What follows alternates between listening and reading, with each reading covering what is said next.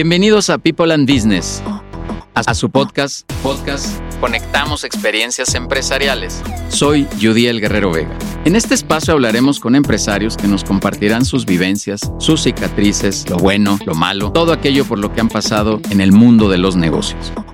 Suscríbete al podcast en Spotify. Conectamos Experiencias Empresariales.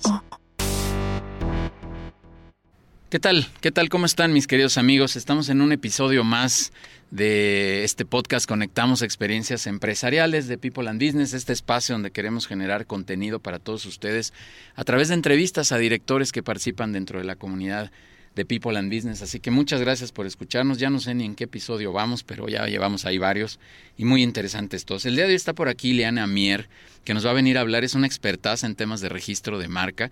Y por cierto, Ileana, estuve leyendo tu resumen profesional y órale, ahorita nos contarás de todas esas historias eh, que llevas. Y vamos a hablar de este tema de registro de marca, que déjame decirte que creo que muchas empresas arrancan eh, haciendo un dibujo, y lo digo coloquialmente, de lo que es su marca y poniéndole unas palabras, ¿no? Y pues esta es mi marca, por alguna razón. Muchas veces jugando con, con el nombre del producto, con los nombres eh, propios, eh, una serie de cosas.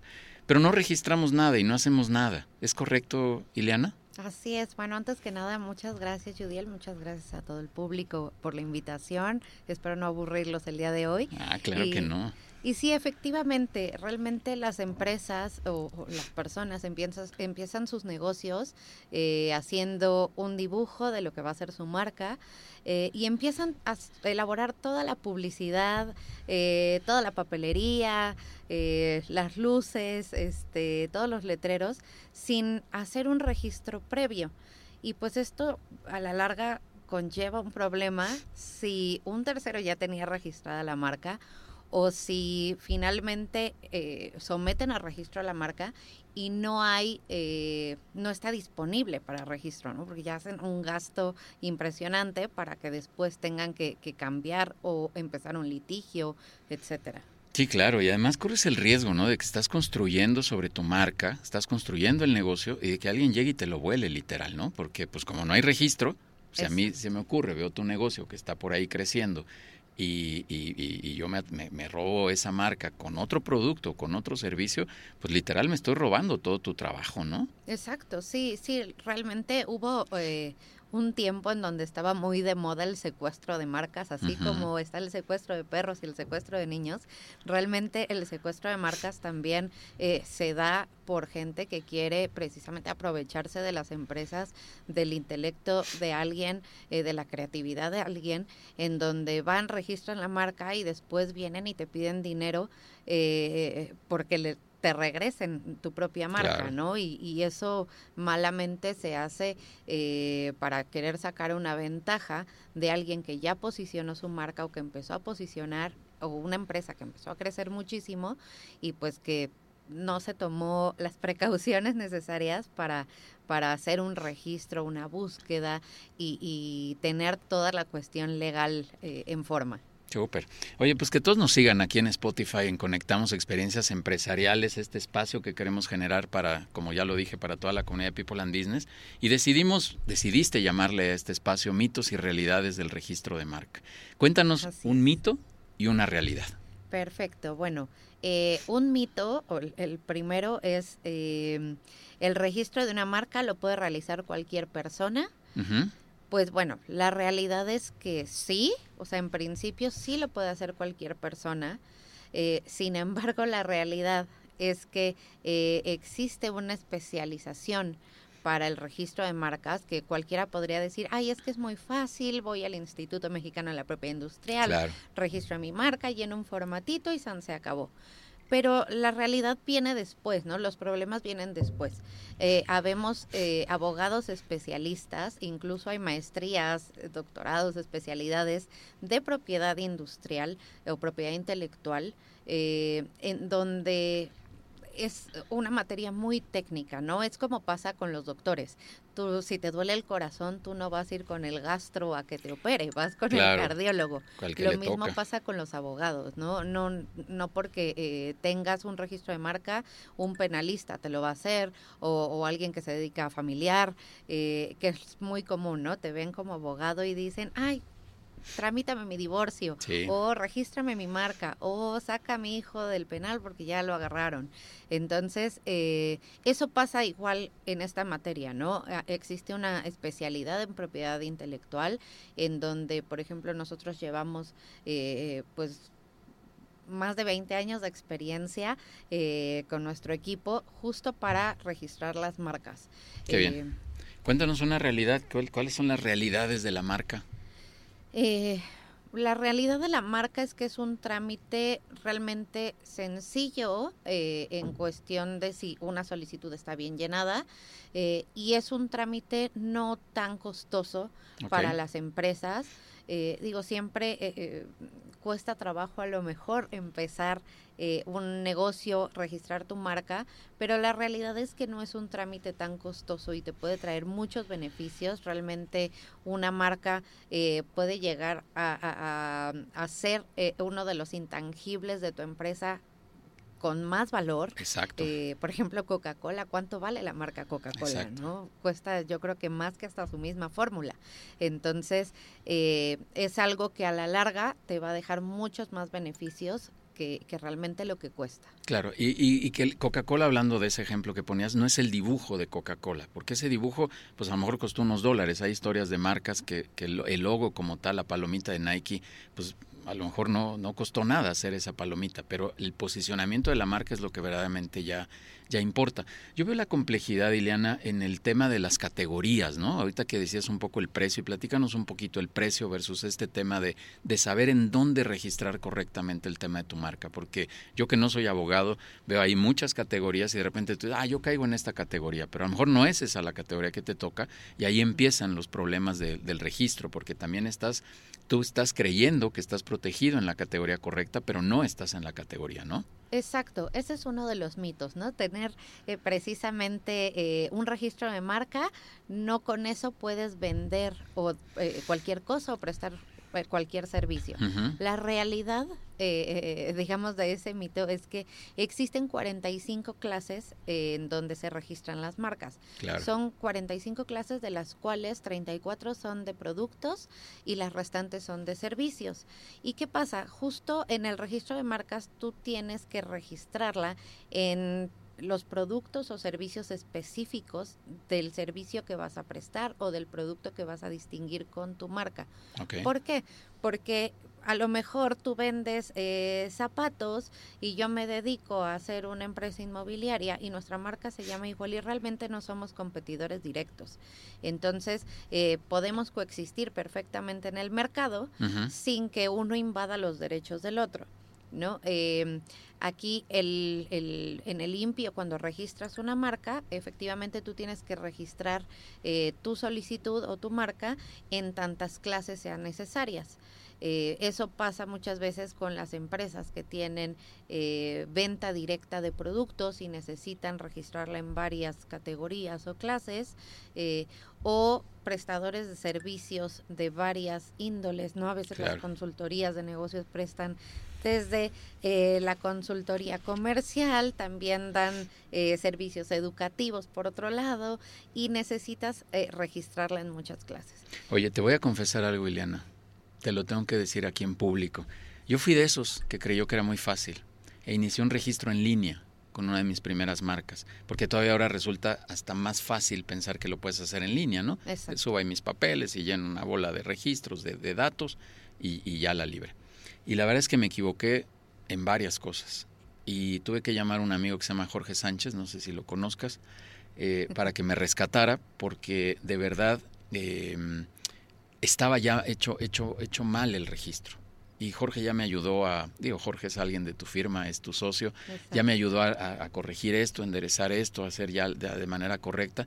Y, y, te voy a ser muy franco que eso me trajo ya mucha tranquilidad, porque ya supe por un especialista que mi marca estaba registrada de manera correcta. Ya está la fecha, hoy puedo dormir tranquilo con esto. Y, y, hoy ya vale algo la marca, lo que sea, pero ya tiene un valor que eso es lo que, lo que tú decías, ¿no? Que es, es bien importante no cometer este este error y acercarte con el especialista. Y tu analogía está perfecta con el médico, pues ¿para qué vas con el cardiólogo si te duele la panza, no? Pues a lo mejor te va a recetar algo correcto, pero no lo, lo específico que tú necesitas. ¿Qué, ¿Qué, más hay de estos mitos y realidades, Ileana? Por ejemplo, igual, eh, eh, eh, hablando, siguiendo un poco el tema de la clasificación, que la verdad es mi tema favorito. pero, oye, pero no solo que sea tu tema favorito, ese es el corazón del registro de marca. Lo haces mal ahí y ya valió todo, ¿no? Así es. Mira, en, mi experiencia, cuando yo trabajé 10 años en el Instituto Mexicano de la Propiedad Industrial y ahí tuve oportunidad de ser la experta delegada de México en el Comité de Expertos de Clasificación que se lleva a cabo en la Organización Mundial de la Propiedad Intelectual en Ginebra. Okay. Em, y justamente la parte de la clasificación es en donde te das cuenta que pareciera muy sencillo porque es un catálogo literal de dos, tres líneas cada clase y los abogados que no son especialistas en la materia te dicen, ah, mira, clase 35 y ponemos el, el encabezado de esa clase. Cuando a lo mejor tú te dedicas a, tienes un e-commerce eh, y realmente el, encabezado textualmente no te está protegiendo una comercialización por cuenta de terceros, ¿no? Entonces, el tener un registro de marca, a lo mejor alguien que no es especialista te va a obtener el título, pero es un título que a la larga no te va a servir, no vas a poder eh, hacer el mantenimiento de, tu, de tus derechos, no vas a poder tener acciones frente a terceros que se estén dedicando a lo mismo que tú. Eh, y, y, justo esos, esos mitos, eh, ahora yéndome un poco a, la parte del mantenimiento de las marcas, muchas veces uno piensa, bueno, ya tengo mi título de registro, ya tengo, ya, ya no necesito hacer nada más. Y no, realmente las marcas necesitan darles un mantenimiento, como en todo en esta vida, y existen dos momentos eh, en donde tenemos que darle un buen mantenimiento. Por un lado es la declaración de uso al tercer aniversario de la marca y por el otro lado la renovación que se hace a los 10 años del registro de la marca.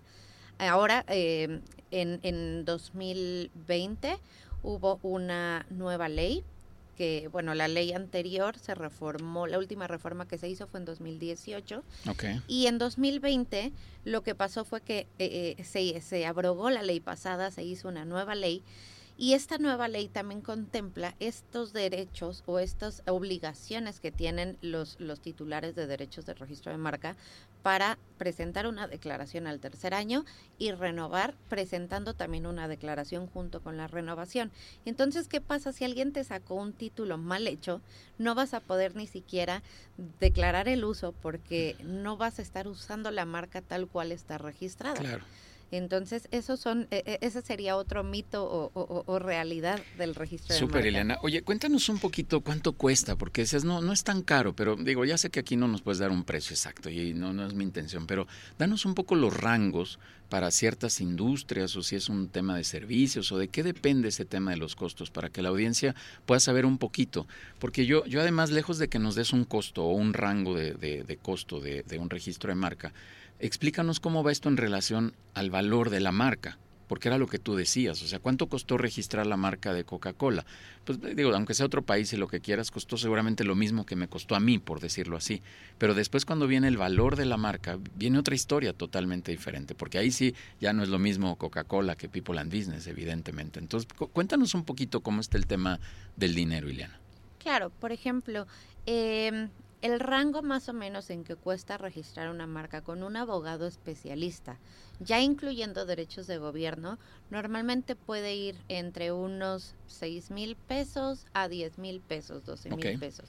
Eso ahora sí que depende también mucho del despacho, eh, del abogado, eh, pero más o menos esos son los, los honorarios.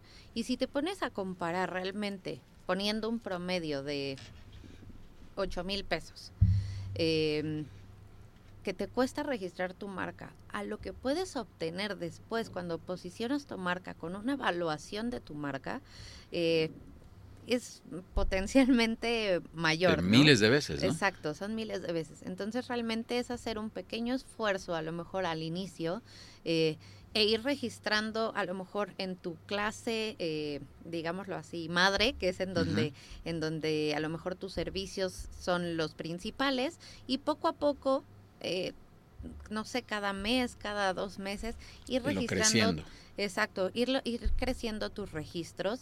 Eh, tanto de marca como de otras figuras de propiedad intelectual que pueden servir muchísimo a las empresas también para posicionar, para que no les ganen también todos esos diseños, ideas y, y, y demás que, que, que, pues cuestan trabajo, ¿no? Y que cuestan toda la evolución de una persona, puede llevarle años el aterrizar todas sus ideas para que después llegue alguien eh, totalmente gandalla y, y, se lo lleve. Y se lo lleve Oye, Eliana, ¿qué, qué, danos algunas recomendaciones. ¿Qué es lo primero para los que emprenden, y no solo los que emprenden, sino los que inician tal vez una nueva marca? Porque yo puedo tener un negocio, pero abro una nueva línea de negocio y le quiero poner una marca.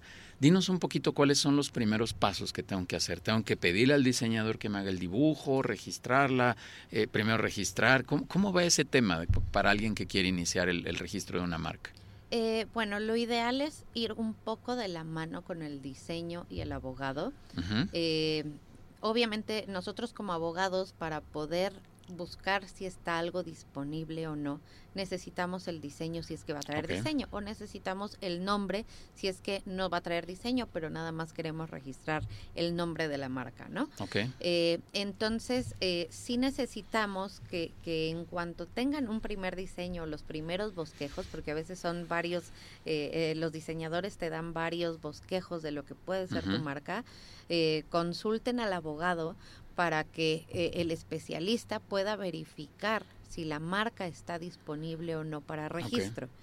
Y ahí el empresario pueda tomar justo la decisión de, ok, someto de una vez a registro. Antes de que empiece a gastar millones de pesos o miles de pesos en papelería, en brochures, etcétera, en En, todo en promo Exacto, o me regreso y ahorita que estoy trabajando con el diseñador, de una vez hago un rebranding o, o, o, un rediseño de, de, mi marca eh, para no invadir derechos de terceros y empezar a tener problemas ya con alguien más, ¿no? Súper, súper. Qué bueno, qué bueno que nos dices eso, porque sí, ahí yo creo que en el desorden empezamos a hacer cosas, nos lanzamos. Yo también te voy a confesar que el primer logo que hice de mi organización lo hice yo en un PowerPoint.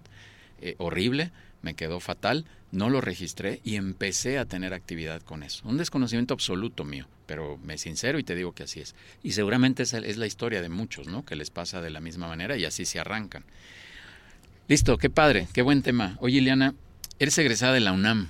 y aparte eres de la Náhuac. Yo también soy de la Náhuac, ¿eh? ahí no le cuentes a nadie, pero también soy de la Náhuac. Oye, qué, qué padre. ¿Por, qué decidiste estudiar Derecho? y, y, eh, luego, ¿por qué esta especialidad de marca? ¿eh?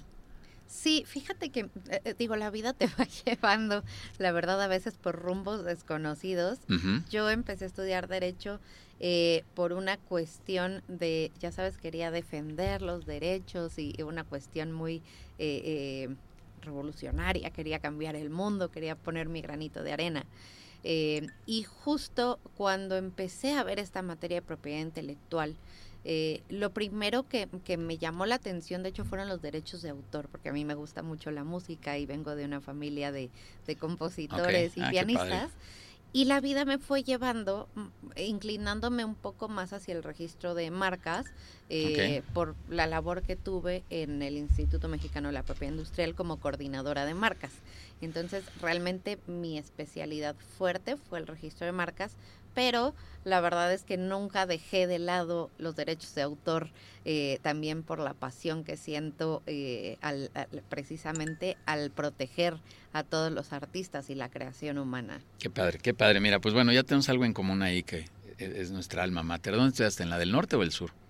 De la, la en la del norte. Norte, ah, yo también. Yo estudié en la del norte y doy clases en la del sur. Oye, cuéntanos un poquito también por qué, Ileana, decidiste salirte de estar en el mundo corporativo, en el mundo godín, como se dice por ahí coloquialmente, y salirte al emprendimiento. ¿Qué te hizo? Eh, ¿Qué, día te levantaste y dijiste, no, va, por mi cuenta y yo me rifo yo sola? Pues, eh, pues mira, después de, ahora sí que pasé por varias eh, etapas. Eh, fui autoridad en el INPI, después me cambié eh, y fui asociada en uno de los despachos más grandes del país. Eh, dentro de todo eso tuve oportunidad también de ser abogado de empresa. Y después de pasar por todos esos campos, es que dije, a ver, realmente los conocimientos los tengo desde hace muchos años.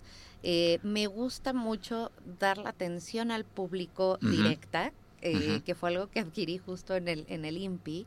Y el tener mi propio emprendimiento o mi propia firma hace que yo pueda dar justo esa atención personalizada que tanto me gusta, que no sea tanto el correo electrónico, algo tan frío, sino precisamente sentarme con los empresarios de decir, a ver, ¿qué es lo que tienes? ¿Hacia dónde quieres ir? Eh, ¿Qué podemos registrar? ¿Qué figuras tienes? Y, eh, eh, digamos, proponerles una estrategia que realmente les sirva tanto a las necesidades de la empresa como también a las capacidades económicas de la empresa, ¿no? Porque me, queda claro que hay eh, marcas globales o empresas que, que, son muy grandes, pero también a la pequeña y mediana empresa tienes que darle una asesoría muy especializada, muy personalizada y acorde a sus necesidades. Oye, cuéntanos un poquito cuáles han sido los retos más grandes que has tenido en este emprendimiento, porque se necesita tener ADN para hacer lo que tú estás haciendo. Parte del ADN es querer ayudar, como te escucho, y, lo comparto también, Ileana. Yo, yo en la comunidad de People and Business que fundé, hay un espíritu muy grande colaborativo y de ayudar, y, te percibo en ese mismo esquema. Pero, ¿cuáles han sido estos retos? Hay días en los que te levantas y si dices, ay, muere, ya, no, no, no quiero seguir, ¿no? Cuéntanos un poquito de eso. Fíjate que eh, los retos eh, yo creo que están un poco con la ideología que tenemos o, precisamente en la propiedad intelectual a quienes proteges son a los creativos y muchas veces los creativos están muy peleados con lo legal. Entonces el tratar de convencer un poco o hacer que el creativo, el inventor, el artista, eh, vea por qué es importante irse un poco a lo legal o al plano legal más que dejar las cosas en lo romántico de la creatividad. Eh, yo creo que ese es uno de los mayores retos, aterrizarlos, a, convencerlos de por qué es importante protegerse desde ahora y no cuando ya les volaron todas sus ideas. Sí, sensibilizarlos, ¿no? Exacto. Oye, y también en este emprendimiento, ¿cuál, cuál crees que es tu, tu mayor pilar? ¿Qué es lo que le ha dado fuerza al despacho para seguir adelante? O a ti también, que digas, esto es lo que me mueve, un poco lo que estás diciendo seguramente de de este apoyo, pero ¿hay algo más en ti, en ti que te mueva? Eh, pues mira, la verdad es que eh, desde que mi labor como autoridad fue justo tener ese acercamiento, me di cuenta que había eh, muchos mala praxis a veces en los abogados de que, híjole, no me salió el registro de marca y no te miento, me tocó ver como autoridad hasta abogados que falsificaban un título de registro. Eh, con tal de, pues, de que el cliente les pagara, ¿no? Y esa parte de honestidad eh, con, con, como abogado y volverte un brazo más bien de la empresa, parte de su equipo y no que nos vean como el abogánster que ya viene a robar, eh, cambiar esa, esa perspectiva con los clientes que nosotros manejamos, ese ha sido uno de los grandes retos eh, y también de los pilares de la empresa, ¿no? Eh, al ser también nuestra firma prácticamente todo nuestro equipo somos eh, ex autoridades, entonces también conocemos mucho, tenemos ese feeling o ese, e, e, e, esa sensibilidad de cómo tratar al público, qué es lo que está buscando eh, desde la persona a pie que les llaman, eh, eh, que no llevan abogado, hasta el que llega de una firma gigantesca. todos tienen una misma meta, pero sin embargo todos tienen diferentes caminos para llegar a ella. Entonces en Global Trending justo lo que, lo que buscamos es acercarnos a nuestros clientes y, volvernos parte de su equipo. Súper. Qué padre. Oye, ya para ir cerrando un poquito, te voy a hacer una pregunta totalmente personal. Claro. Eh, ¿Qué, qué recomienda? Quítate el disfraz de abogada, porfa, quítate tantito todo ese tema de la autoridad que fuiste, que de verdad es algo destacado. Ileana, ¿qué, ¿qué consejo le podrías dar a otros empresarios en el mundo del emprendimiento? No, no hables de temas legales. Como emprendedor, ¿qué cosa le podrías dejar a alguien? Ya dijiste que llevas 20 años en esto, bueno, de experiencia en, en, el, en el mundo de las marcas, pero como emprendedor, ¿qué le dirías a alguien que quiere arrancar o que, o que está en esos días complicados? Pues que nunca hay un momento idóneo eh, yo te lo puedo decir, eh, es como el embarazo. Nunca hay un momento idóneo para embarazarte o para emprender un negocio. Tienes que agarrar al toro por los cuernos. Y hoy es, el, es tu día. Hoy es el momento en que tienes que hacer las cosas y no dejar las cosas para mañana. esa es mi recomendación fundamental. Yo, yo complementaría, Ileana, eh, si no hay una fecha, no hay un momento determinado, pero también prepárate, infórmate, ¿no? No, no lo hagas como el borras, como decimos coloquialmente aquí en México. Eh, hay mucha información ya. Hoy tú estás en un área específica que es el tema del registro de marca pero que hagas planeación, que tengas una estrategia, que encuentres bien quién, cuál es tu mercado, quién es tu cliente objetivo. O sea, hay, hay, muchas cosas más que tienes que analizar. Aventarte así como el borras, eh, la verdad también creo que resulta complicado. Ya explicaste un poco al principio cómo, cómo este tema de no registrar la marca puede traer consecuencias significativas. Ileana, mi última pregunta, ¿cómo te ha ido en People and Business? ¿Cómo te has sentido en People? Muy bien, súper bien. La verdad, súper a gusto, súper cómoda, eh, muy bien recibida. Eh, las interacciones son eh, eh, impactantes de toda la retroalimentación que puedes obtener de platicar con personas que no se dedican a lo mismo que tú y también te abre el panorama desde tu trinchera para saber qué cosas puedes mejorar. Súper, qué padre. Bienvenida. Vamos a darle un saludo a Jorge Sánchez, tu socio, tu socio de vida y tu socio de, chamba en el despacho.